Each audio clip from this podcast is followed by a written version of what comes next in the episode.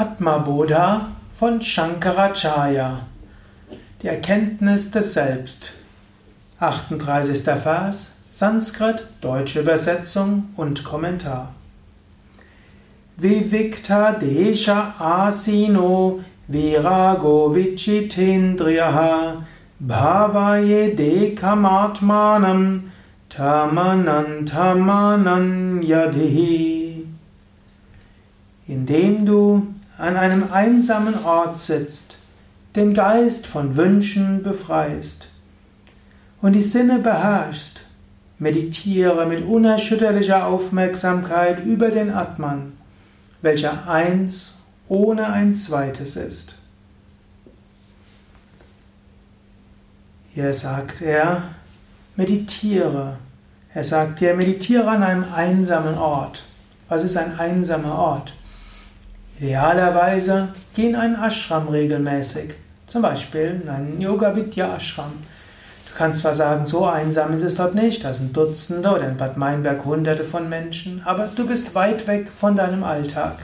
Es ist gut und wichtig und hilfreich, öfters mal ganz von deinem Alltag abzuschalten. Dich nicht kümmern zu müssen um Essen, Trinken, Schlafen, um Internet, um deinen Haushalt und so weiter. Du kannst alles hinter dir lassen. Im alten Indien hat man das zum Teil gemacht, wenn man auf Wanderschaft gegangen ist, in Ashrams gegangen ist, in Tempeln gewesen ist.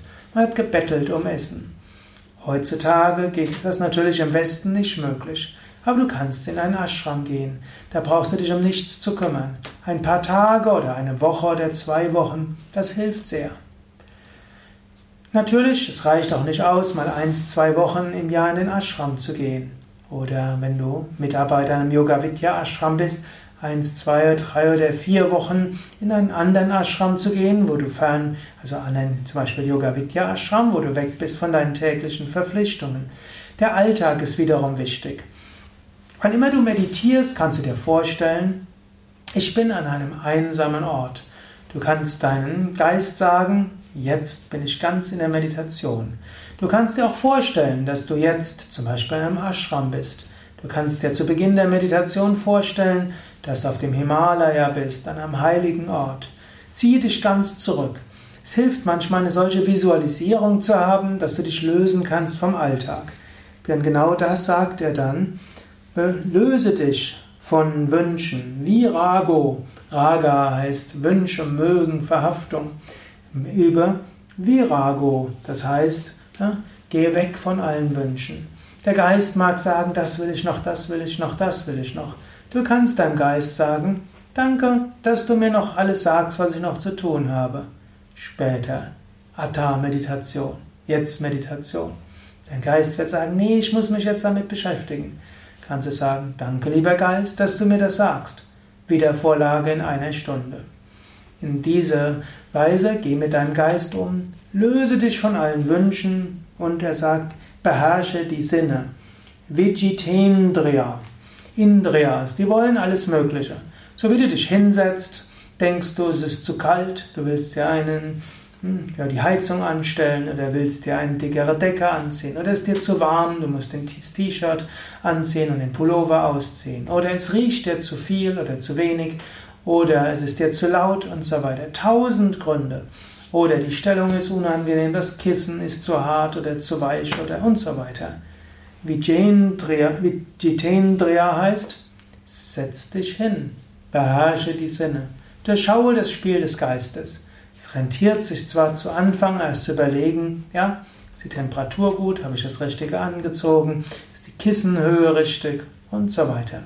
Aber dann, wenn du die Augen schließt, bleibe sitzen.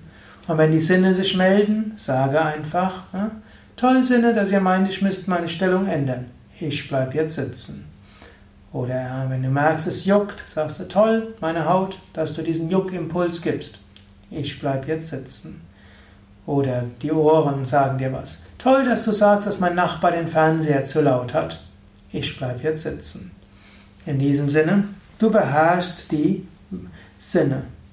Und dann sagt er, meditiere mit unerschütterlicher Aufmerksamkeit über dem Atman. Bhava Yedekam, also Eka, eins mit Bhava, mit großem Gefühl und Aufmerksamkeit. Meditiere über den Atman. Der ist Ananta, der ist eh unendlich und ewig, ohne ein zweites.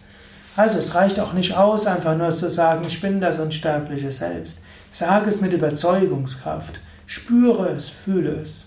Also, die Schritte der Meditation, der Vedanta-Meditation, wie Shankara sie hier empfiehlt, ist, setze dich hin, mache dir bewusst, ich bin an einem einsamen Ort. Sage deinem Geist, alles Relative später. Tauche ganz ein ins Hier und Jetzt. Wenn Wünsche kommen, ignoriere sie.